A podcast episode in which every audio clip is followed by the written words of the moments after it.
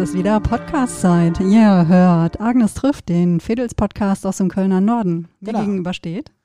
Äh, Peter Otten, Pastoralreferent in St. Agnes. Und hier steht Wiebke Ladwig. Und ähm, das war jetzt echt so richtig ne, reingedonnert. In der Tat, ich stehe noch ein bisschen unter Strom, weil ich komme jetzt gerade vom Schreibtisch und bin ja dabei, etwas zu tun, über das wir heute dann auch sprechen wollen. Genau, weil wir wussten gar nicht genau, was für ein Thema wir heute nehmen. Ja, Wir haben ja noch so eine ganz lange Liste und äh, wir kommen gar nicht dazu, diese Liste abzuarbeiten, weil immer irgendwie die Aktualität sich dazwischen drängt und wir dann plötzlich äh, äh, dann ein ganz anderes Thema machen. So war es heute auch. äh, wir, waren, uns, wir hatten eigentlich noch gar kein Thema, also wir hatten so ein paar mh, äh, Wolken in die Luft geschossen, sage ich mal. Und äh, dann hatten wir irgendwie zwei, drei Stunden, bevor wir aufnehmen wollten, hatten wir noch gar kein richtiges Thema. Und dann hast du mir erzählt, dass du am Schreibtisch sitzt und schreibst. Und Ja. dann habe ich gesagt, dann lass uns das zum Thema machen. Was machst du am Schreibtisch? Was schreibst du? Genau, wir sprechen also heute was schreiben. Äh, da komme ich dann auch gleich zu. Es ist ja schon immer ein bisschen verrückt, wie sich die Themen ergeben. Und ich finde, es hat auch viel mit Schreiben zu tun. Also wir schreiben ja die Themen so hin. Ne? Und eigentlich im Hinschreiben merke ich dann immer, ähm, wie dann plötzlich wie so, so, so Sprudelblasen ne, sich da so Themen ergeben. Also zu diesem Thema. Ne? Mhm. So war es. Ähm, du hattest mir ja erst äh, ein anderes Thema zugeworfen und schon so plöpp, plöpp, plöpp, ne? Und dann fange ich an und gebe das irgendwie ins Internet ein und dann denke ich, ah, vom Hölzgen auf Stöcksken, ne, wie das so ist. Ich denke, stimmt, das ist ja auch interessant, das gehört ja auch dazu, ne? Und dann bin ich ja immer hier, ne, die Streberwebke, die ankommt mit so einem Zettel, wo sie irgendwie Sachen sich aufgeschrieben hat und vorher nachgeguckt hat. Das finde ich äh, gut. Das äh, zeigt auch, wie gut wir zusammenpassen. Du bringst immer den Zettel mit, ich bringe immer nur mich mit. Ich bin Ja. total gut, total froh, dass du dich mitbringst. Also ich klammer mich dann immer noch so ein bisschen an den Zettel, um irgendwie den Faden nicht zu verlieren. Ähm, jedes Thema hat ja wirklich auch so seine ganz eigenen Facetten. Also das finde ich auch immer wieder spannend, weil wir da so drin herumwandern ne, und uns gegenseitig nochmal so diese ganze Dimension eigentlich so eines manchmal äh, eher banal erscheinenden Themas irgendwie aufzeigen. Wie etwa, ich erinnere mich an die Folge so bei Hosentaschen. Ja. Ne? Und plötzlich ergab sich in diesen Hosentaschen, um, um diese Hosentaschen herum ein ganzer Kosmos. Und das passiert eigentlich auch gerade ähm, beim Schreiben. Ich schreibe gerade in der Tat die letzten Texte fertig für ein Buch, ähm, was ich mit dem Hädecke Verlag im September veröffentliche. Und, und, und, was für ein Buch, was für ein, Ein Buch, ein, Buch, Erzähl, ein, Buch, erzähl. ein Buch über die Heimbürokantine. Ich ähm, koche ja seit ähm, Big Pandemiebeginn äh, täglich in der Heimbürokantine. Mhm. Also im Homeoffice, mittags gibt es Mittagstisch und dann äh, schreibe ich, ich, äh, ich veröffentliche das halt auch viele, im, viele in diesem Internet, vor allem bei Instagram und schreibe dann was dazu. Und äh, das ist ja sowieso dieses Kochen. Ich habe ja auch einen Kochblog ähm, unter Papa Lahab, der ist allerdings relativ äh, eingeschlafen jetzt durch diese ganze Zeit. Es hat sich so ergeben. Also na, was, was braucht man, warum eigentlich jeden Tag für sich alleine kochen äh, im Homeoffice? Ähm, welche Erinnerungen verknüpfen sich daran? Was sind das für Gerichte? Was für Geschichten stecken dahinter? Es ist also ein ähm, Buch, was so verschiedene, ja, eigentlich ist es wie unser Podcast, ja. Also man hat so ein Thema und plötzlich ergibt sich so ein ganzer Kosmos von Geschichten, der in diesem Thema Platz hat Mhm. und auch auf anderes verweist. Ne? Also auch Sachen, über die wir viel hier schon gesprochen haben, ne? etwa auch so die Verbundenheit, indem man das isst, was drum um einen herum wächst. Mhm. Oder aber auch, ähm, was gab es in der Kindheit und wenn man das nachkocht, was passiert da eigentlich mit einem? Mhm. Oder wenn es einem schlecht geht, was sind so Trostessen, ne, die man äh, gerne kocht? Was kocht man eigentlich, wenn man keine Lust hat zum Kochen? Also das sind so, oder was, wenn man es besonders zelebriert, was braucht man dafür? Und was mache ich eigentlich, wenn ich überhaupt niemals kochen gelernt habe und immer sage, ja, ich kann gar nicht kochen? Mhm. Heißt, ne, was bedeutet das? Also das sind so Sachen, über die ich einfach gerade und in der letzten Zeit schreibe. Jetzt ist gerade so der Endspurt. Es muss fertig werden. Ich hatte mir selbst so eine Deadline gesetzt diese Woche und ich bin jetzt ähm, ungefähr so 20.000 Zeichen vor Ziel. Ich werde also wahrscheinlich noch ein bisschen nachsitzen müssen am Wochenende, Mhm. aber es sieht gut aus. Cool. Ja, es macht auch wirklich Spaß. Also ein Kochbuch mit Geschichten übers Kochen und übers Essen. Ja, es ist wirklich mehr ein Geschichtenbuch, in dem es auch ums Kochen geht. Also es wird auch so ein paar äh, Handreichungen oder so eine Art Rezepte geben, aber es ist keine wirkliche Rezeptsammlung, was Mhm. einfach auch damit zusammenhängt, dass ich ja so gut wie nie nach Rezept koche. Okay. Also ich könnte jetzt nicht sagen, man braucht so und so viel und muss dies und jenes genau in dieser exakt dieser Reihenfolge machen, sondern im Grunde entstehen diese Gerichte ähm, beim Kochen oft. Und Ähm. ich erzähle eben, wie man da hinkommt. Ne? Also was passiert. Haben wir schon eine ja. Folge übers Kochen gemacht? Ja, wir haben schon mal eine Folge über das Essen gemacht. Ja, was Essen, aber nicht Mhm. übers Kochen. Ja, das stimmt. Vielleicht müssen könnten wir wir- mal eine ja, Folge das- Kochen machen. Das müssen wir unbedingt, weil Ne? darüber müssen wir sprechen, denn ich kann gar nicht ohne Rezept kochen. Ich bin Ja. das totale Gegenteil von dir. Ich, wenn ich das versuche, geht es immer daneben. Mhm. Und ich frage mich, äh, aber das wirst du mir ja dann in der Folge äh, verraten, wenn wir über das Kochen sprechen sollten. Wenn du das mal gekocht hast, ist das dann ein, ein, sagen wir mal, ein einmaliges Kunstwerk und das kannst du dann noch nicht mehr wiederholen, weil du ja gar nicht genau weißt, was du da reingetan hast. Ja, darüber sprechen wir dann ein andermal. Heute geht es ja ums Schreiben. Wahnsinn, Cliffhanger. super. Nee, das Ja. müssen wir unbedingt machen. Toll. Ja, Ja, also das erklärt vielleicht auch, warum ich so eine lausige Bäckerin bin. Ne? Denn ähm, wobei richtig gute BäckerInnen können auch ohne Rezept backen. Ähm, ich bin auf jeden Fall beim Backen immer sehr auf Rezepte angewiesen und deshalb macht mir Backen keinen Spaß, weil ich da so eingesperrt bin. in Dieses Krass. Korsett. wir müssen diese Folge ganz schnell machen. Also am besten noch, bevor wir beide in Urlaub fahren. Das, Ja, ja, ja, ja, das das- zeichnet sich ja auch ab. das ist ja- beantrage ich. ja. Gut, aber heute sprechen wir über Antrag. Schreiben und Ja, Ähm, du hast äh, im Vorgespräch, ich freue mich mal, wenn ich Vorgespräch sagen kann, weil klingt das, total ja, organisiert, es ne? klingt organisiert und wichtig. Mhm. Äh, da hast du gesagt, äh, du möchtest darüber sprechen, auch äh, wie, wie wir äh, vielleicht das Schreiben gelernt haben. Wie hast du es denn gelernt? Ja, Wann und wie ja, und- ja. und- also so richtig äh, ganz genau kann ich mich gar nicht mehr daran erinnern. Ich bin ja die jüngste von vier Geschwistern und meine Geschwister sind sechs bis zehn Jahre älter als ich. Das heißt, die konnten alle schon schreiben. Was mich natürlich dann so als ähm, Nesthaken auch so ein bisschen verrückt gemacht hat, weil ich das natürlich auch können, können wollte. Und ähm, ich habe es mir dann auch so ein bisschen selbst beigebracht, indem ich sie natürlich nachgeahmt habe. Ne? Und dann habe ich mir die Bücher geschnappt, die meine Geschwister gelesen haben, auch für die Schule teilweise, und habe versucht, irgendwie diese Buchstaben zu erkennen. ist ja ganz schwierig, ne? auch gerade wenn man dann anfängt, äh, schreiben zu lernen und plötzlich tauchen so komische Druckbuchstaben auf. Wie, da ist nur so ein Bogen. Was soll das denn für, für ein Buchstabe sein? Ne? Weil wenn man schreibt, dann ist ja ein, hat man ja zwei Bögen bei einem N ne? und bei der Druckschrift ja nur einen Bogen. Das kann doch kein Buchstabe sein, kein vernünftiger. Da, also daran erinnere ich mich auch noch ganz gut, auch an dieses Buch, mit dem ich mich damals beschäftigt habe. Antje im Holunderbaum hieß das, glaube ich. Mein Gott, was du Neues weißt. Ich weiß noch genau, wie es aussah. Also ich habe es einfach sehr geliebt. Ich hatte es damals meiner ähm, kleinen Schwester gemobst, also die, die nur sechs Jahre älter ist als ich. Und das waren so die ersten Versuche im Schreiben. Aber dann kam ich natürlich in die Schule und habe richtig schreiben gelernt. Und daran erinnere ich mich eigentlich auch noch ganz gut, weil mir es unheimlich viel Spaß gemacht hat, Mhm. Diese Buchstaben zu malen. Ne? Also du ja. und ich, wir haben ja noch Schreibschrift äh, gelernt. Ne? Das ist ja, finde ich wirklich bedauerlich, dass das inzwischen so etwas gewechselt hat. Ne? Ich glaube, es gibt gerade gar kein einheitliches System, wie man schreiben lernt, aber viel eben in dieser Druckschrift. Oder wie heißt die vereinfachte Ausgangsschrift oder so? Keine Das ist Ahnung, wie kein- sie heißt. Ich will es offen gesprochen Ja. gar nicht wissen, wie sie heißt. es ist kein fließendes Schreiben mehr. Ne? Und ich erinnere mich wirklich noch gut, wie ich bei uns zu Hause am Küchentisch saß. Und dann hatte man ja diese speziellen Schreibschriften, äh, Schreib, Schreibhefte ne, mit diesen Linien dran. Und man musste dann eben immer, was weiß ich, diese, diese G-Kringel oder wie auch immer. Man musste überhaupt erstmal lernen zu kringeln. Es ging doch. Kannst äh, du dich auch noch daran erinnern? Ja, also bei mir gab es noch eine Stufe vorher. Also ich kann mich daran erinnern, dass wir so einen Block hatten. Hm.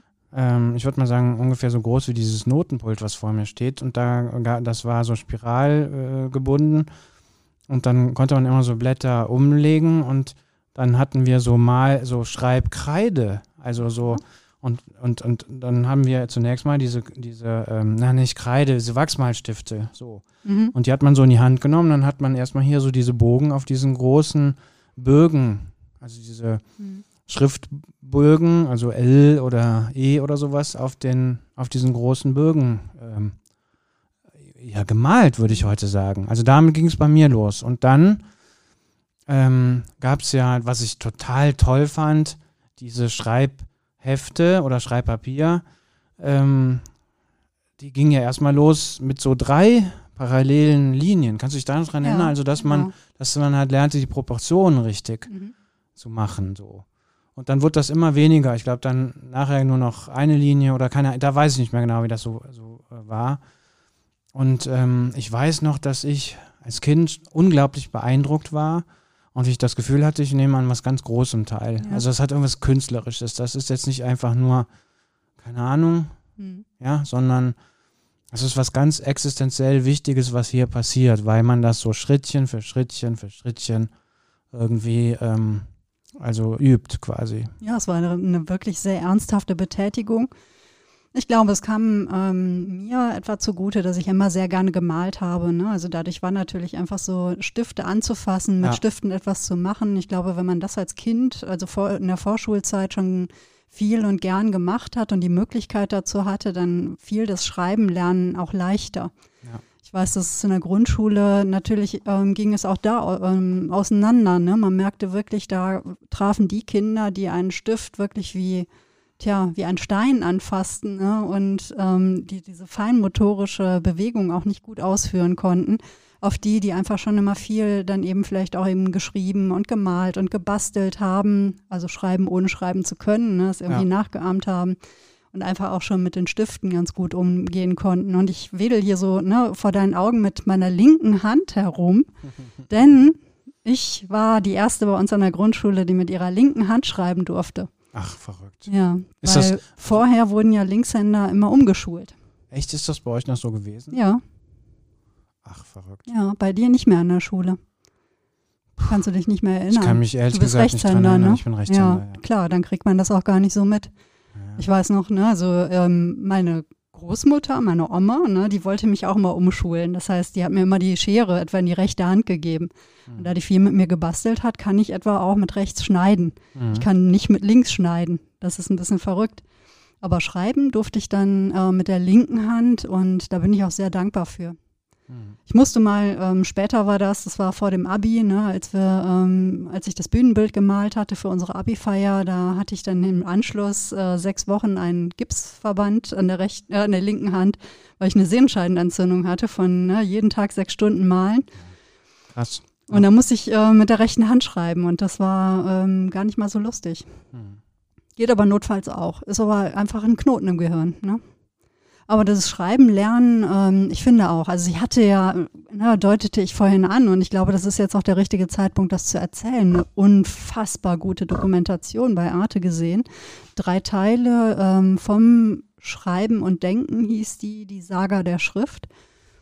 Und das wirklich Schöne daran war, dass es eine sehr, ähm, eigentlich eine sehr minimalistisch gemachte äh, Dokumentation war, die vor allem Menschen zu Wort kommen ließ, die so voller Liebe, ja, zur, zum Schreiben, zur Schrift, zu den Geschichten dahinter waren. Also das hat echt Freude gemacht und auch wirklich so von allen Ecken und Enden, ne? also vom Material her bis hin wirklich so zu historischen Zusammenhängen, soziologische Zusammenhänge, also eine unfassbar gute Doku. Ich wünschte, ich könnte sie komplett irgendwie verlinken. Leider ist sie ne, depu depubliziert und ich habe einen Teil habe ich bei YouTube ausfindig gemacht und werde ich in den Show Notes verlinken. Da bekommt man einen kleinen Eindruck davon, dass, was man verpasst hat, wenn man sie nicht gesehen hat. Vielleicht wird sie ja nochmal wiederholt. Liebe ne, Arte, wenn ihr zuhört, bitte, bitte wiederholt sie. Also eine fantastische Dokumentation und man bekommt einfach auch nochmal ein, ein ähm, Gefühl dafür, was es natürlich auch für die Menschheit bedeutet, sich mittels Schrift ähm, auszudrücken, sich glaube, was- mitzuteilen. Was ne? mich am Schreiben auch äh, fasziniert hat, also in diesem Handwerk oder in dieser Kunst fast schon, äh, das war dieser Fortschritt. Also ich weiß, wir haben angefangen, E's zu schreiben. Das Mhm. weiß ich noch bis, also ob es gestern war. So, und nach den E's kam das L. Also weil das ja nur ein bisschen anders war als das E. Das ging dann halt in die Linie da, also da drüber rein oder so. Oder man hat mit dem N, irgendwann kam das N und dann hat man noch das Bogen dran gemacht und dann wurde aus dem N ein M und so. Und mich hat das total fasziniert. Also, dass im- immer was dazu kam und das praktisch wie eine, ja, wie so kleine Zeichnungen waren, die, ähm, also die sich immer mehr vervollständigten so. Und ähm, dann ging es ja ähm, dann dazu, die ersten Worte zu schreiben. Ne? Mhm. Also La oder ich weiß nicht mehr, Em oder Ella oder sowas, ja. Und äh, dann äh, aus dem ersten Substantiv dann nach dem ersten Substantiv das erste Verb und so und dann konnte man schon den ersten Satz schreiben. Also das war das war total anbetungswürdig. Also ich habe das total genossen. Ja. Ja, und vor allem, weil man dann natürlich auch so diese Chiffre mitbekam. Ne? Also ich erinnere mich noch gut an meine erste Fibel, die habe ich vor einer Weile mal zu Hause wiedergefunden. Ich habe sie auch mitgenommen. Ich mache mal ein Foto davon und äh, teile das bei Twitter und bei Facebook, weil ähm, es wirklich, man merkt einfach, wie sehr sich diese, ähm, diese Chiffre, also welches Wort für welches Bild ste äh, steht, ne, und wie sich so dieses Schriftbild ein, ähm, ein, einprägt wie stark präsent das noch ist. Ne? Ich meine, das ist ja jetzt inzwischen oh, 42 Jahre her, ne? Ähm, dass ich in der ersten Klasse war und ähm, offiziell schreiben gelernt habe. Und trotzdem ist es noch total präsent. Ich kann mich ja, noch extrem gut an diese Figuren erinnern, an diese Situationen, die dann geschildert wurden. Ähm, toll. Bei uns war es Uli der Fehlerteufel.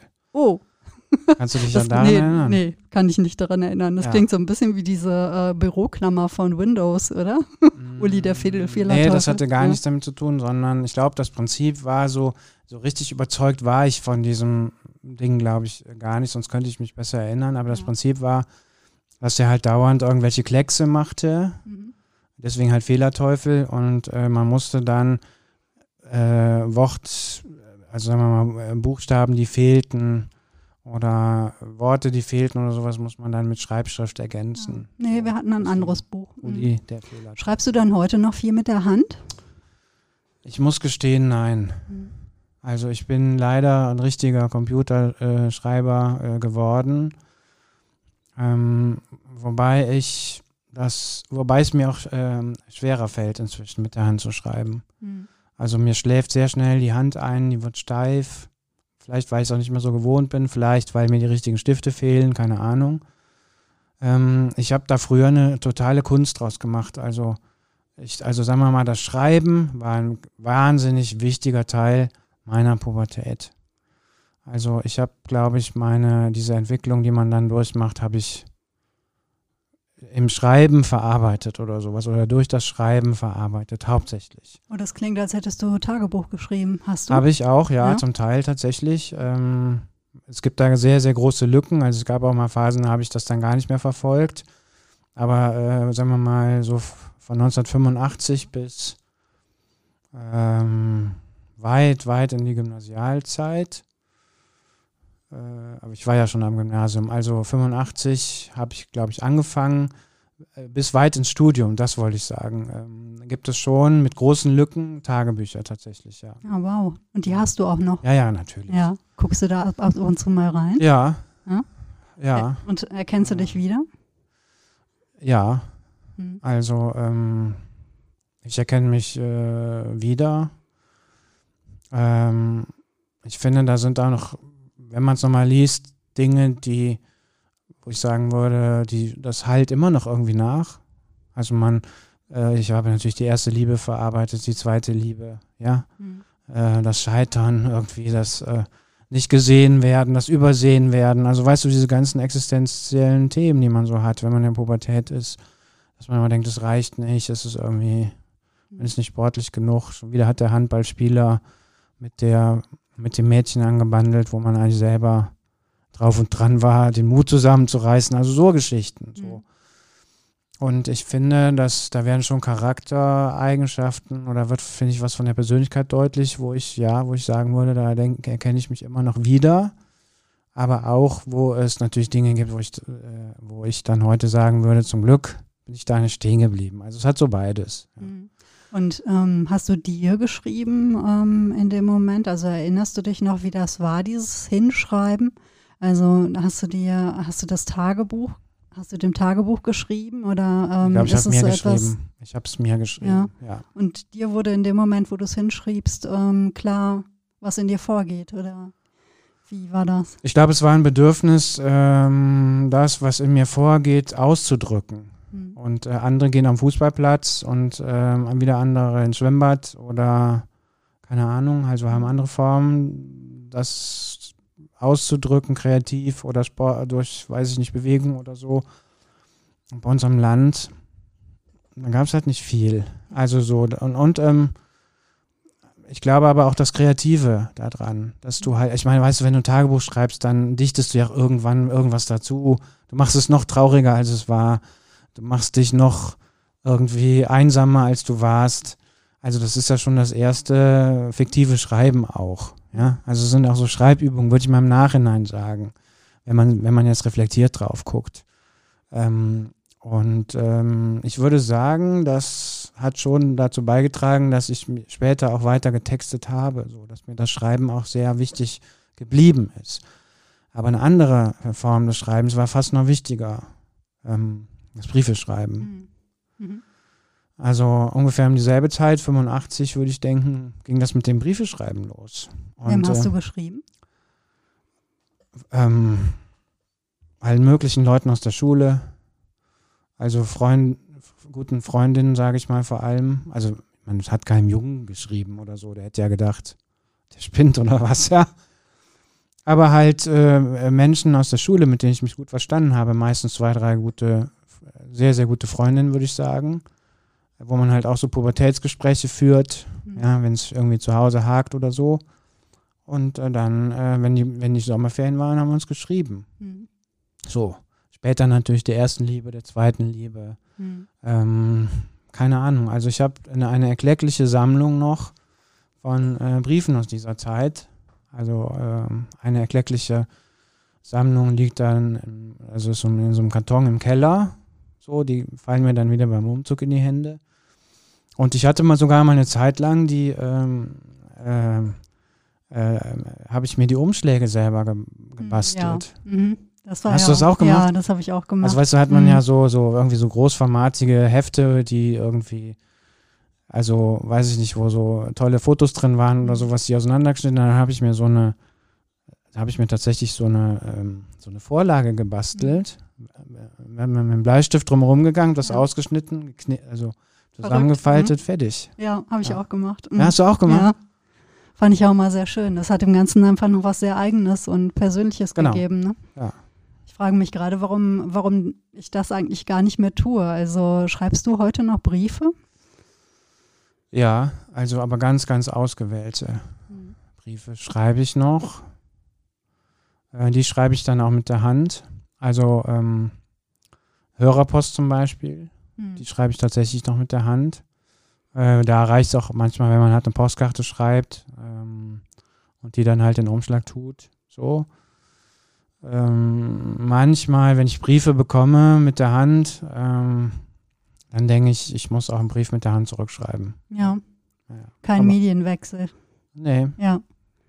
Kann ich gut verstehen. Also ich schreibe nur noch ganz selten Briefe. Ich habe früher als ähm, Jugendliche auch sehr, sehr viele Briefe geschrieben. Aber nicht Menschen, die, ähm, mit denen ich so meinen Alltag verbracht habe. Wobei ich glaube schon, dass ich damals so meiner, meiner besten Freundin, wir haben uns auch Briefe geschrieben, aber vor allem waren es äh, Mädchen, die ich auf den Ponyhöfen kennengelernt habe und die ich danach vielleicht noch ein oder zweimal überhaupt ähm, wiedergesehen habe. Ich kann mich noch sehr gut an Susanne erinnern. Susanne habe ich kennengelernt, da war ich mit acht auf dem Ponyhof mhm. das erste Mal. Und wir ähm, mochten uns und haben uns geschrieben bis wir 16 oder 17 waren, haben uns aber danach nie wieder gesehen. Mhm. Das ist eigentlich verrückt, verrückt ne? ja. Also ich glaube, es war wirklich so eine Brieffreundschaft wie in guter alter Zeit. Ne? Also dass man jemandem geschrieben hat, wie Friedrich II. Voltaire oder so, um die eigenen Gedanken irgendwie ja, zu manifestieren. Ne? Die mussten irgendwo hin. Mir ist beispielsweise das Tagebuchschreiben immer ähm, schwer gefallen. Ich konnte das nicht. In dem Moment, wo ich es hingeschrieben habe, und ich glaube, als du das gerade erzählt hattest, glaube ich, hängt es damit zusammen, dass bei uns im Haushalt so Privatheit nicht so viel vorhanden war. Ne? Also wir hatten ja beispielsweise unsere Zimmertüren, konnte man nicht abschließen. Mhm. Und irgendwie hatte ich immer so das Gefühl, dass mir jemand über die Schulter guckt, bisschen kritisch und mitliest, was ich schreibe. Das heißt, ich hatte schon immer so diese innere Kritikerin so in meinem Hinterkopf sitzen, die in dem Moment, wo ich das hinschrieb, sagte, oh Gott, ist das albern. Mein Gott, wie peinlich. Ist das wirklich dein Ernst? Ne? Und okay. ähm, deswegen hatte ich dann, wenn ich mal Tagebuch angefangen habe zu schreiben, auch direkt die Seite wieder rausgerissen und zerknüllt und war unzufrieden damit und merkte einfach, es war kein für mich privater Ort. Das flackerte erst wieder auf, ne? so in den Briefen ähm, ging es so weiter und ähm, es klingt skurril, aber es flackerte erst wieder auf, als ich anfing zu bloggen mhm. und ja eigentlich in die Öffentlichkeit Persönliches geschrieben habe. Und da fühlte es sich für mich sicherer an, als wenn ich es jetzt ähm, damals ähm, zu Hause ins Tagebuch geschrieben hätte. Also bei mir war es, äh, ich habe dann auch irgendwann aufgehört. Ich, es gibt ein paar Versuche, wo ich es wieder äh, versucht habe. Mhm. Ähm, aber das es ist, glaube ich, heute auch nicht mehr meine Form. Ich ähm, finde das schade, weil ich äh, zum Beispiel Schriftsteller sehr, sehr bewundere, wie jetzt zum Beispiel Hans-Josef Ochteil, der ja irgendwie ein halbes Haus äh, in seinem, also da, wo er lebt, äh, irgendwie abgetrennt hat, weil er da alles voll Tagebücher hat. Also der scheint irgendwie alles aufzuschreiben äh, und ähm, hat natürlich einen irren Fundus, äh, um sozusagen dann auch literarisch tätig zu sein. So. Was auch wieder Nachteile hat, wissen wir. Aber ähm, ich habe, wie gesagt, später ein paar Mal versucht, das wieder aufzugreifen. Das hat nicht, war nicht von langer Dauer. Ich mhm. glaube, dass es halt nicht meine Form tatsächlich ist. Ich bedauere es. Ähm, will aber nicht ausschließen, dass so eine Phase doch nochmal kommt, weil jetzt zum Beispiel in der Corona-Phase, wo man ja doch mal sehr reflektiert hat und über viele Dinge nachgedacht hat und so, das war zum Beispiel nochmal so ein Versuch, aber das, ich habe das auch nicht durchgehalten. Hm. Damals, als ich Tagebuch geschrieben habe, war mein Problem eher, dass ich dachte, es ist nicht wahrhaftig genug. Ich habe ja in einem Vorgespräch, jetzt darf ich es nochmal sagen, äh, erzählt, ich ähm, bin, also ich habe damals in der Pubertät, im Ausgang der Pubertät, ähm, die Leiden des jungen Werther verschlungen. Mhm. Das lag an meiner damaligen ersten Freundin. Die hat mir das hingeknallt, diesen, äh, dieses Reklamheft, was ich heu heute noch habe, und äh, sagte, lies das mal, das ist ein tolles Buch. Dann habe ich das gelesen und das ist ja Sturm- und Drangzeit, also Pubertätslektüre. Und ähm, das hat mir, glaube ich, nochmal so den Geschmack am Briefeschreiben nochmal, also nochmal angeheizt, würde ich mal sagen. Ich lese auch sehr gerne Briefe, Briefromane oder auch Tagebücher. Also Kafka beispielsweise hat ja auch ein wunderbares Tagebuch ähm, eigentlich hinterlassen oder Tagebücher. Mhm. Er hatte ja eigentlich gar nicht das Interesse, dass sie veröffentlicht werden. Er hatte ja eigentlich Max Brot gesagt, dass nach seinem Tod alles, alles äh, verbrannt werden soll oder alles weggeworfen werden soll. Er hat sich ja glücklicherweise nicht daran gehalten. Ja. Und ich bin sehr dankbar. Also ich mag auch diese kleinen versprengten ähm, Alltagssätzchen und Situationen, die darin auftauchen. Also ich bin immer sehr dankbar, wenn Menschen auch etwas hinschreiben. Mhm. Auch heute ist es so, dass ich ähm, vor allem Blogs lese, wenn Menschen sie wie Tagebücher füllen. Ja. Also auch mehr vom Alltag erzählen oder ne, was sie erlebt haben, wie sie die Welt sehen. Das interessiert mich ähm, viel mehr als ähm, jetzt, tja, großes Konzeptbloggen oder wie auch immer. Ne? Ich lese ja beispielsweise auch gern deinen Blog. Du hast ja auch eine Form gefunden, wo du dich mitteilst. Ne? Also du bloggst ja auch schon ziemlich lange, ne? Ja, tatsächlich schon fast zehn Jahre. Also ja. ich habe äh, neulich nochmal ins Impressum geguckt. Ja. Hm. Und das ist ja auch eine Form, ja, eine Form des Schreibens. Also, ne, was heißt eine Form des Schreibens? Es ist Schreiben. Das findet eben, ich hatte mir im Vorfeld auch ein bisschen Gedanken gemacht. Also wir haben ja mit der Hand schreiben gelernt. Ähm, alles, was wir auch für die Schule geschrieben haben oder wie auch immer, fand mit der Hand statt. Ne? Also ich kann mich auch noch gut an die fünf-, sechsstündigen Klausuren ähm, damals in der Oberstufe erinnern, wo man mal so fünf Stunden durchgeschrieben hat. Ne? Das ist eigentlich auch ja. kaum mehr vorstellbar. Ich weiß auch noch, dass es ja. auch ziemlich unleserlich hinterher wurde, wo ich mich immer frage, ähm, na, wie viele Handschriften konnte eigentlich jemand dann lesen, der das Ganze bewerten musste. Dann kam die Schreib gut, die Schreibmaschine gab es auch damals schon, hatte aber nicht jeder. Ne? Dann kam der Computer dazu, ähm, an die Tastatur zu tippen. Dann kam Smartphone und Tablet dazu, ne, sodass man da eben auf der Tastatur rumtippte. Äh, Inzwischen gibt es ja eben auch ähm, Programme, dass man eben auf dem Tablet schreiben kann mit der Hand und das Ganze wird dann eben in Buchstaben äh, transformiert. Man kann ähm, ins Smartphone oder woher auch immer in, reinsprechen und es wird Schrift daraus. Also mhm. Schreiben hat sich auch unglaublich fragmentiert. Mhm. Und ich frage mich immer, was ist denn dann noch Schreiben? Also was bedeutet das eigentlich? Ich merke immer, ich schreibe immer noch relativ viel mit der Hand. Ich habe eben auch viele Notizbücher. Ich würde es lustigerweise nie Tagebücher nennen. Es hat für mich eine andere Funktion. Ne? Ja. Also es ist wirklich mehr so eine Art Dokumentation. Mhm. Und notiere mir da viel und merke dann immer, wenn ich etwas mit der Hand irgendwo hinschreibe, wenn ich es ins Papier schreibe, dann manifestiert sich das ganz anders. Ich habe es im Körpergedächtnis.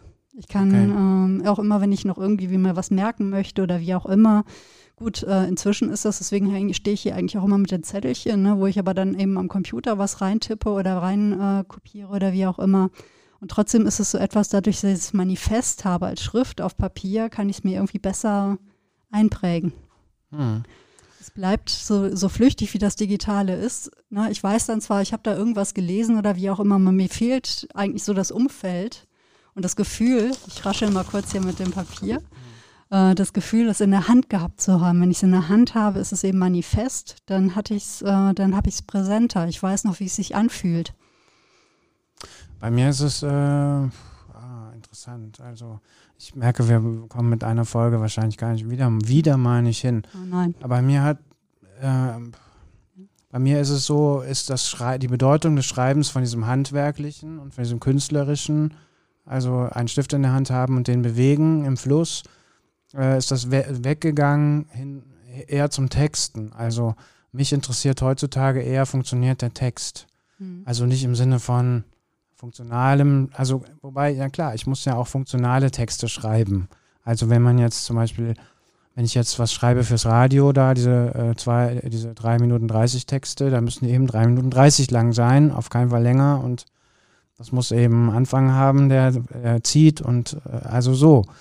Das interessiert mich heute am Texten. Also ähm, funktioniert eine Geschichte? Also kann ich die loslassen? Habe ich den Eindruck, ein anderer versteht, was ich, äh, also versteht die Erzählung, also versteht das, was ich erzählen will.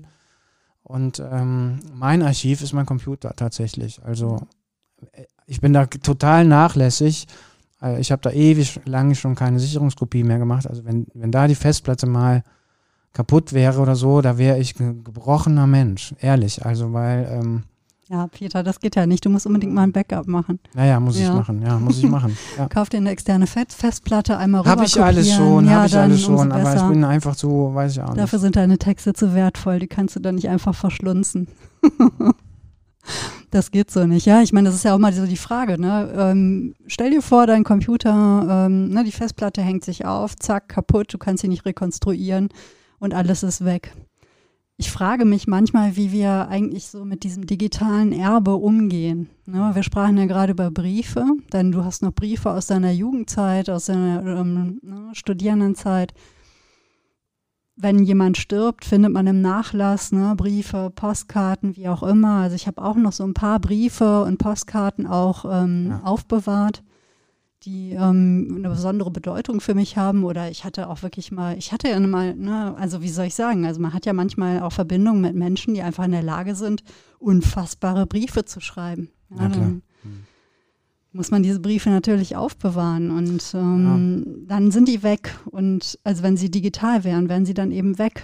Und da frage ich mich manchmal, wie entscheiden wir eigentlich, was wir aufbewahren möchten und was eigentlich so der Welt zurückbleibt. Also ich würde, also da kann ich sagen, der, da ähm, bin ich 1986, glaube ich, war das schon eine der aller Illusionen beraubt worden, als ich Umberto Eco, den Namen der Rose, gelesen habe, wo die Bibliothek ja. in Flammen aufgeht. Äh, oder Stadtarchiv, also und so, ja, also ähm, ich kann das Analoge eben auch äh, in den Orkus runtergehen und ich sage mir, ähm, ich habe schon oft an dieser Kiste gestanden mit diesen Briefen aus der Schule äh, und habe gedacht, nehme ich die jetzt nochmal mit in die nächste Wohnung und ich werde sie da wieder in den Keller stellen. Und dann, ich bin mir nicht sicher, ob ich sie beim nächsten Umzug nicht einfach auch entsorge, weil, ähm, weil man darf, man, man muss jetzt auch Realist sein. Ja, also die Wahrscheinlichkeit, dass sich irgendwer mit den Briefen beschäftigt, die ich mal bekommen habe, als ich in der Schule war, die ist ja nun weniger als 0,05 oder sowas, ja. Und ähm, deswegen andersrum wird vielleicht ein Schuh draus. Also ich von mir findet man wahnsinnig viele Sachen im Internet. Und wenn ich mal nicht mehr bin, sind die entweder noch da oder nicht mehr, weil vielleicht der Server auch explodiert ist oder so. Dann ist das so, ja, glaube ich. Alles ist Windhauch. Ja. ja. Ohne Frage. Also ähm, trotzdem beschäftigt mich das, weil ich das äh, die Frage an sich einfach interessant finde. Und zwar nicht nur, was jetzt so unser eigenes äh, kulturelles, also unser höchstpersönliches kulturelles Erbe angeht, sondern wir uns einfach generell ähm, überlegen müssen, was aufbewahrt wird. Ne? So im Sinne ja, von Menschheitsgeschichte. Ja. Ist einfach eine interessante Frage. Die, die treibt auch nicht nur mich um, sondern ne, es geht ja alles um im Zuge auch so der Digitalisierung von Handschriften und Urkunden und Dokumenten. Da wird jetzt alles schön digitalisiert. Ne? Wie kann denn ein Digitalisat irgendwie auch bewahrt werden? Aber das führt uns ein bisschen ab vom Schreiben. Also da will ich mich auch gar nicht weiter ähm, rein versenken. Nein, und ich möchte auf jeden Fall noch eine Frage klären, ja. nämlich warst du ein Geher, ein Pelikan oder ein Lami-Typ? ich muss da sagen, aus heutiger Sicht bedauere ich, dass ich Lami so spät kennengelernt habe, weil das ja eine recht breite ja. Ne? Also, äh, wie nennt man den Feder? Zipfel? Ja, Feder? danke. Breite Feder ist, ähm, die, glaube ich, meinem Schreiben viel, viel eher entgegengekommen ist. Ich hatte dann einen Pelikan-Füller, Füller, und zwar nur aus einem Grund, weil die hatten einen Linkshänder-Füller. Okay. Weil der, der Schreibfluss, also der Tintenfluss ein bisschen anders ist. Mhm. Und ähm, vorher hatte ich ziemlich viele Füller geschrottet, ne, weil ich ähm, dann, um die Feder irgendwie hinzukriegen, dass sie auch fließt, die immer auch ziemlich äh, verbogen und gedrückt habe. Und deswegen war ich immer wirklich so ein Füllermörder zur großen Unmut meiner Mutter. Ja. Weil ne, schon wieder war der Füller irgendwie im Eimer. Bleistift war aber auch schwierig, weil mit links, ne, wenn man Bleistift schreibt, dann zack, wischt man eben mit der Hand über die Schrift. Und das ist bis heute das Problem. Ich liebe eigentlich Bleistifte. Ich schreibe wirklich gerne mit Bleistiften, auch gerade mit weichen Bleistiften oder mal oder zeichne auch gerne damit. Aber diese verflixte Hand, sie mhm. wischt immer da drüber. Gibt einen ganz eigenen Effekt, aber man sieht sofort, was ein Linkshänder geschrieben hat. Und du, Gea, Pelikan? Äh, Pelikan. Ja. Also ähm, mein Vater hat ja im, hier in Köln auf der Scharfenstraße gearbeitet in einem Geschäft für Büro- und Zeichentechnik. Stell dir mal vor, was es alles mal gab. Es ja. gab mal Geschäfte für Büro- und Zeichentechnik. Da konntest du Lineale kaufen, drei, also Zeichentische, so was so technische Zeichner äh, früher brauchten. Mhm. Dann gab es immer natürlich auch das ganze Schulmaterial und eben halt auch Stifte aller Art. Von daher, mein Vater hat immer alles mitgebracht, was wir brauchten. Und äh, mein Vater hat immer Pelikanfüller äh, mitgebracht. Und ich kann mich daran erinnern, dass das, also ich weiß auch nicht, das war so ein bisschen wie Bayern München und der erste FC Köln. Also keine Ahnung. Ich, so die einen schwörten auf Gea ja. Und zwar, äh, interessanterweise, da musste man ja die, Pat es gab ja unterschiedliche Patronen, ich weiß nicht, ob du dich noch erinnerst. Mhm, und bei den Gea-Füllern musste man die immer andersrum reindrücken. Also da war zwar auch oben so ein Verschluss mit so einem kleinen Kügelchen, wie bei der Gea-Patrone, aber trotzdem musste man die Patrone andersrum da reinschieben, mhm. weil da unten auch nochmal so eine Öffnung, so ein Loch in so eine Öffnung gestoßen wurde. Und ich fand das immer skurril und irgendwie, ich will nicht sagen, dass das ein Wettbewerb war, aber in, in unserer Schule, äh, unserer Schulklasse in der Grundschule war auf jeden Fall eingeteilt in Pelikan und GH, ja, Jüngerinnen ich mein, und Jünger. So. Das große Bedürfnis des Menschen in irgendeiner Form ein interessantes Profil zu Absolut, entwickeln. Ja. Ne? Also was in irgendeiner Form mit Eigenschaften verbunden ist, die man irgendwie auf sich ziehen möchte. Und ne? später, also so später äh, als ich anfing Tagebuch zu ja. schreiben, das war dann noch die Lami-Zeit, äh, da fing ich auch an, mit Tinte zu experimentieren. Ja. Hast du das auch gemacht? Ja, verschiedenfarbige Tinte. Wahnsinn, ne? Da gab es auch diese Dufttinte, die stank wie Hulle. Erinnert so ein bisschen an die letzte Folge, die wir gemacht haben. Auf jeden Fall roch die ganz fies. Also. Nach Hubba Bubba. Ich habe äh, irgendwann die türkisfarbene Tinte entdeckt. Oh.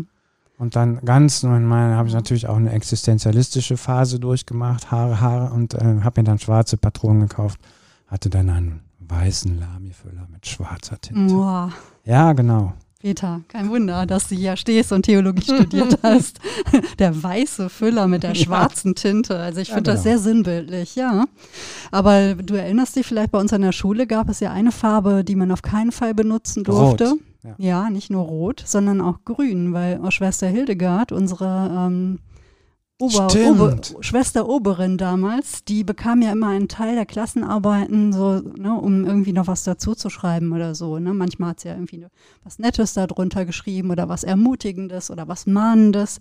Und das, äh, die grüne Tinte war die Farbe äh, der Schwester Oberin. Ja, Autoritätstinte. Ja. Mhm. Ja. Mhm. Und ja, das war schon immer eine Ehre, wenn man dann irgendwie die Klassenarbeit wieder, kam, wieder bekam mit einer Bemerkung von Schwester Hildegard. Oberschwester Hildegard. Oh, Wahnsinn. Ja. Ist wirklich Oberschwester. Nein, nein, nein. Du das war jetzt Schwarzwaldklinik. Schwarzwaldklinik. Oberschwester. Äh, oh, Jesus, jetzt ja. wird sich Schwester Hildegard gerade im Grab umdrehen. Aber gut. Ja, das ist halt ähm, nach wie vor. Hast du jetzt noch einen Füller? Ich habe noch einen, aber ja. und den benutze ich auch, wenn ich äh, mit der Hand schreibe, mhm. wobei ich auch so ein paar gute Faserschreiber habe. Ähm, also ich bin da jetzt nicht mehr so festgelegt. Füller muss man ja auch pflegen. Mhm. Also muss man sauber halten, irgendwie. Man äh, muss ihn vor allem benutzen. also benutzen, Füller, die genau. nicht benutzt werden. Und ich habe einmal, ähm, ich glaube, das war zu irgendeinem persönlichen Erfolgserlebnis, an das ich mich aber überhaupt nicht mehr erinnern kann, habe ich mal von meinen Eltern einen Füller geschenkt bekommen, den ich mir dann auch wünschen durfte. Also sie wollten wissen, ne, was ich denn mal, ich wollte keinen Schmuck, ich wollte dies nicht und jenes nicht. Ne? Meine Eltern so, jetzt sag uns doch mal, was wir dir schenken können. und ich so, oh toll, einen schönen Füller. Und da, was haben die gesagt? Haben die gesagt, die Wiebke. Ja, genau. Wiebke ja, wieder. Haben natürlich rumgesäuft und gesagt, ja, da musst du den aber kaufen, weil wir kommen ja hier im Sauerland da nicht dran. Und dann bin ich hier in ein Fachgeschäft in Köln gegangen und habe mir einen Waterstone, äh, glaube ich, so heißt der, Füller gekauft. Wirklich ein schöner, teurer, schwerer Füller, den ich ganz selten benutze, weil äh, der irgendwie zu schade ist. Und deswegen schreibt er auch gar nicht so gut wie mein anderer Füller. Ich habe mir nämlich irgendwann nochmal einen Pelikan-Füller gekauft. Okay kein Lamy, sondern ein Pelikanfüller äh, ne, aus traditionellen Gründen. Und mit dem schreibe ich in der Tat auch mehr und öfter als mit dem guten Füller. Und deswegen schreibt er auch besser. Und weil er besser schreibt, benutze ich ihn wiederum, weshalb er dann noch besser schreibt. Es ist ähm, ein lustiger kleiner Teufelskreis, den ich mir da aufgebaut habe. Vielleicht sollte ich mir als Vorsatz nehmen aus dieser Podcast-Folge, dass ich doch mal den teuren, den Elternfüller ähm, benutze. Ja. ja. Naja, ähm, aber so ist das mit Füllern. Aber es ist auch ganz wichtig, dass man gutes Papier hat, finde ich. Also weil du auch gerade sagtest, du schreibst gar nicht mehr so viel mit der Hand. Und es ist schon echt eine Frage auch von ja. dem Stift und auch von dem Papier, was man benutzt. Es gibt ja etwa diese Moleskine-Notizbücher, ähm, ja. die schreibe ich gar nicht so gerne, weil das Papier zu glatt ist. Ich komme mit diesem Papier nicht zurecht. Ich rutsche da irgendwie, irgendwie immer ab. Mhm. Und deswegen habe ich immer eher so ein weiches und ähm, raues Papier, auf das man eben auch besser schreiben kann. Kennst du noch diese, äh, hast, du, hast du früher bedrucktes Papier, äh, Briefpapier benutzt? Also es gab ja mal diese Phase, kannst du dich daran dran erinnern, das war in den 80er Jahren, äh, als so diese Recycling, äh, als Recycling-Briefpapier äh, kam, was man natürlich unbedingt benutzen musste, weil ne, dann war man so up-to-date und irgendwie besonders hip. Und das war ja so ein bisschen gräulich. Mhm. Und dann waren ja oft so lustige, weiß ich auch nicht, irgendwas ja. Lustiges draufgedruckt. Hast du sowas auch benutzt? Ja, natürlich hatte ich welches mit Pferden drauf, ist ja klar. Ah, klar. Ja. ja. ich hatte alles mit Pferden drauf. Also, ne, die Beklopptheit konnte man dann eben auch schon am Briefpapier ablesen. Hm. Aber es gab damals ja alles mit irgendwelchen Applikationen drauf kann mich gar nicht erinnern, dass es irgendwas Neutrales gegeben hätte. Die 80er war doch schon noch so eine Deko-Phase. Ne? Ja, ja, auf Wir jeden zwar dann irgendwann Recyclingpapier, aber trotzdem war alles bedruckt mit irgendwelchen Sachen. Ja. Also das ähm, ist schon eine lustige Zeit gewesen. Ja, die Schrei das Schreiben, das Schreiben in, in, na, in technische Geräte, das Schreiben auf Papier, was schreibt, der bleibt, heißt es ja immer. Jetzt bist du ja auch jemand, du hast ja auch schon Bücher geschrieben. Hm. Hat dich das verändert? Nein, also ich, ähm, das erste Buch, was ich geschrieben habe, da war ich schon, als der Vertrag kam, ähm, das war schon krass. Also das war irgendwie was Besonderes, weil man irgendwie denkt, was natürlich total albern und totaler Schwachsinn ist. Aber in dem Moment denkst du, boah, ey, ich habe jetzt einen Buchvertrag, ja, und ich äh, bald wird ein Buch erscheinen und dann kann man das irgendwo kaufen und bestellen und so. Das, das war schon, das war schon, ja, das war schon besonders, muss ich sagen. Äh, irgendwann relativierte es sich. Ich habe ja noch nie ein eigenes Buch geschrieben übrigens, sondern immer mit, mit mindestens einem zusammen. Und ähm, was ich total angenehm finde, man kann man sich die Verantwortung teilen, man kann so aufeinander äh, eingehen, aufbauen, dies und das. Das fand ich ganz schön. Also wir waren immer zu zweit. Das letzte Buch, diese Jugendbibel, die ich geschrieben habe, da waren wir sogar zu viert. Wobei eigentlich wir nur zu zweit die Texte geschrieben haben. Ähm, ich finde, ich freue mich einfach total an den Büchern. Ich habe sie zu Hause stehen, manchmal nehme ich sie noch in die Hand. Mhm. Äh, von der Jugendbibel zum Beispiel sind letztens 800 Stück auf einen Schlag bestellt worden. Wow, das müssen sie in eine zweite Auflage drucken, was, wovon ich gar nicht mehr gerechnet habe und so. Das sind so Sachen, wo ich denke, das ist schon schön, wenn Leute deine Sachen lesen. Und wenn du was in der Hand hast und auch noch den Eindruck hast, ein Verlag hat sich ein bisschen Mühe gegeben. hat sich einfach so runtergedruckt, sondern hat sich ein bisschen Mühe gegeben äh, am Layout und auch, wie es so in der Hand liegen soll. Das finde ich schon schön, ja.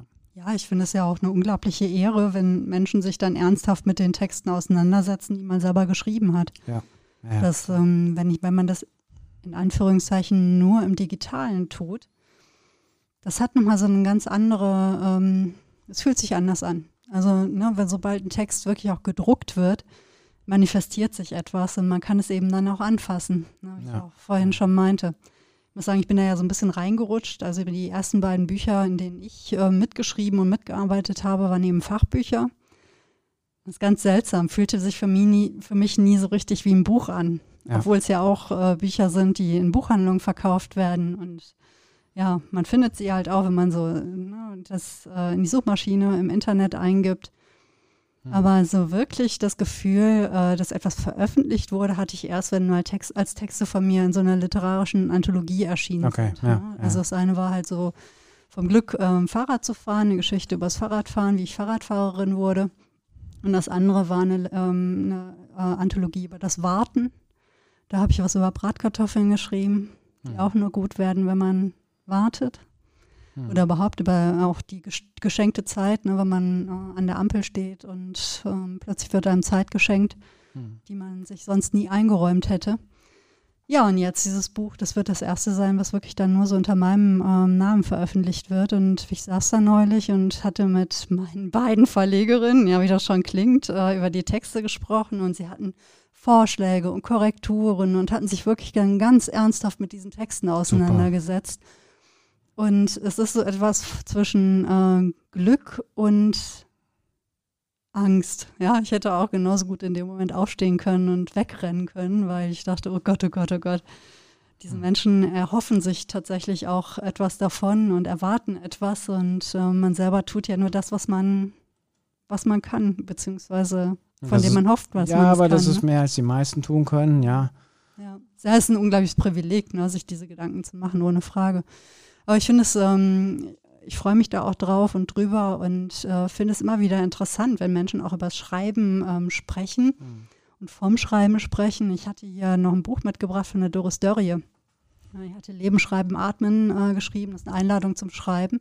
Und sie erzählt auch sehr persönlich äh, davon, wie sie sich eigentlich ähm, zum Schreiben bringt, ja, durch durch dieses Erinnern indem man etwas aufschreibt, mal zehn Minuten aufschreibt, beispielsweise über ein Essen, was einen in der Kindheit sehr glücklich gemacht hat. Ich war mit ihr, äh, ich war bei ihr mal bei so einem Schreibworkshop, ne, anlässlich der Buchmesse, 500 Leute im Schauspielhaus Frankfurt. 500 Leute haben äh, zehn Minuten lang Sachen aufgeschrieben. Mhm. Und am Ende man muss sagen, das war auch so die, diese Präsenz von Doris Dörrier, ne? also wirklich eine fantastische, kluge, sehr präsente Persönlichkeit, eigenwillig, ohne Frage, aber auf eine gute Art und Weise, finde ich. Sie hat es wirklich geschafft, in binnen kurzen so eine Atmosphäre zu schaffen, dass die Menschen sich geöffnet haben, noch wirklich zehn Minuten lang. Ich glaube, wir hatten zweimal zehn Minuten, wo Menschen etwas hingeschrieben haben und am Ende sogar ins Mikro gegangen sind und äh, na, einige und haben erzählt, worüber sie geschrieben haben. Und es war so eine wache Atmosphäre und so eine aufmerksame, respektvolle und freundliche, wohlwollende, mhm. wertschätzende Atmosphäre, in der lässt sich dann eben auch schreiben. Und ich glaube, das ist so etwas, ne, wenn man gerade äh, von sich schreibt oder ja. eben keinen Gebrauchstext schreibt, ne, einen funktionalen Text, sondern wirklich sich mitteilt, dann braucht man vielleicht auch so das Gefühl, dass da draußen jemand ist, der zuhört. Und ich ja. glaube, das war ungefähr auch das, was damals diese Brieffreundschaften auszeichnete. Mhm. Ähm, also das ist so etwas, was, ähm, worüber ich auch immer viel nachdenken muss. Was braucht es eigentlich, damit Menschen sich auch mitteilen? Hm. Ob jetzt schriftlich, ne, indem sie schreiben, oder ob sie etwas in einem Podcast erzählen, ob sie einem etwas erzählen, wenn man sie auf der Straße trifft. Ne? Also da sind wir wieder bei diesem Grundthema, ne, bei dem ja. Vertrauen. Das Absolut. taucht immer wieder auf. Uh, das ähm, finde ich auch immer wieder schön, also dieses über Erinnerungen ähm, schreiben und sich auch gegenseitig auf Sachen bringen, so wie wir das hier tun. Du hast äh, gesagt, du hast was Besonderes zum Schluss mitgebracht. Ich ja. schaue auf die Uhr. Ja, ich finde auch, wir könnten ne, jetzt, ähm, ähm, ich muss ja wieder schreiben, ich muss ja wieder an den ja, Schreibtisch, genau, ne? 20.000 genau. Zeichen fehlen noch. Ja. Die schreiben sich nicht von allein. Die schreiben sich Aber nicht von eine Frage habe ich noch, bevor ich dazu komme. Schreibst du eigentlich aus dem Urlaub noch Postkarten? Äh, ja. ja. Also, ähm, An, allerdings an andere, meistens an andere Menschen, wo, ähm, an die ich, boah, stimmt das doch? Ähm, ich schreibe an andere Menschen, glaube ich, heute Postkarten. Mhm. Also an den einen oder anderen aus dem dienstlichen Kontext zum Beispiel, wo ich weiß, äh, er oder sie freut sich drüber. Äh, zum Beispiel meine zwei Kontakte im Altenheim, Ja. den werde ich sicherlich, also den schreibe ich bestimmt. Ähm, so, aber das ist natürlich auch ein bisschen jetzt verloren gegangen, diese ganze Handy-Fotoschickerei hier. Ja, es ist ganz seltsam. Also ich kaufe immer Postkarten im Urlaub und bringe sie dann fast unbeschrieben wieder mit. Das passiert natürlich auch. Ja, Ja. das, ähm, und ich schreibe dafür aber eher Postkarten auch ins Internet oder ans Internet viel mehr. Ne? Aber es ist dann mehr so ein bisschen diese Tagesdokumentation für mich selbst. Was ganz schön ist, der Mann und ich, wir schreiben uns manchmal aus dem Urlaub äh, Postkarten nach Hause, wo Toll. wir zusammen im Urlaub sind. Und das ist eigentlich ganz schön. Dann kommst du Also, nach Hause und hast eine Postkarte von deinem Mann. Ach, wie toll. das finde ich eigentlich auch ganz schön. Vor allem, weil ich seine Handschrift auch äh, sehr, sehr mag. Eine schöne Handschrift. Aber ne, zum Schreiben, ich, genau, ich hatte noch was Schönes mitgebracht. Und zwar äh, muss ich, musste ich sofort daran denken, als du meintest, wir müssen über Schreiben sprechen. Denn zum Schreiben gehört ja nicht nur das Schreiben an sich als Vorgang, ne, dass man einen Stift in die Hand nimmt oder ähm, seine Tastatur am, am, am Smartphone öffnet oder wie auch immer, sondern es gehört noch etwas dazu. Und darüber hat äh, Olga Tokarczuk, sie war Literatur-Nobelpreisträgerin, ich glaube 2018, etwas sehr, sehr Schönes gesagt. Und zwar ähm, meinte sie, das Schreiben, das werde ich auch verlinken, die haben vom Kampa Verlag, von ihrem Verlag ein sehr schönes Video mit ihr gemacht. Schreiben ist nichts tun und etwas entstehen lassen. Erfinden und Denken gehören zum Schreiben. Und sie erzählt davon, wie sie einfach im Bett liegt und während sie im Bett liegt, aber hart arbeitet, weil sie in dem Moment dabei ist zu erfinden und zu denken. Und sie sagt auch, so gesehen hätte sie nie Ferien. Und was ich sehr schön finde, ist, dass einfach, dass sie sagt, mein ganzes Leben ist mit dem Schreiben verbunden. Alles, was sie tut in ihrem Leben, ist Schreiben. Und das ist so ein Gedanke, der hat mich seitdem nicht mehr losgelassen, äh, nachdem ich das Video mit ihr gesehen habe. Und ich finde, das ist wirklich wahr. Ja. Schreiben ist nicht allein der Akt Absolut. selbst, Ja. sondern es gehört alles dazu. Und ich dachte, das ist doch vielleicht ein ganz schönes Stoßwort heute. Auf jeden Fall. Ich habe heute wirklich wenig gesprochen, merke ich. Ne? Meine Zunge ist so, ich habe so einen kleinen Knoten. Alles gut. Ja, nee, also ich stelle es einfach nur fest. Also, ne, dadurch, dass ich wirklich so oh, am Schreibtisch saß und geschrieben habe. Naja, aber so ist das. Das gehört dazu. Also, wenn ihr uns übers Schreiben schreiben wollt, äh, was, Ja. äh, wa- was ihr gerne schreibt, wie ihr schreiben gelernt habt, dann könnt ihr das tun und äh, es gibt verschiedene Kanäle, äh, an die ihr euch wenden könnt oder die ihr benutzen könnt und die weiß die Wiebke viel besser als ich. Die lauten nämlich wie folgt. Ihr könnt uns eine E-Mail schreiben an agnestrifft.web.de. Ihr könnt uns per, per Twitter schreiben, in dem Moment auch wirklich nochmal so ein herzlicher Gruß an die Twitter-Bubble, die immer wirklich ganz tolle Sachen zurückschreibt, ähm, unter @agnestrifft. Dann äh, sind wir bei Facebook unter Agnes trifft, Fedels Podcast aus dem Kölner Norden. Auch da erreichen uns immer wieder tolle Nachrichten. Herzlichen Dank dafür. Auch sehr schön, äh, ihr könnt uns natürlich auch hier im Viertel, ähm, im Fedel ansprechen, was ihr auch immer wieder tut und was auch immer wieder eine helle Freude ist. Also vielen Dank da, nach da draußen. Vielen Dank, genau.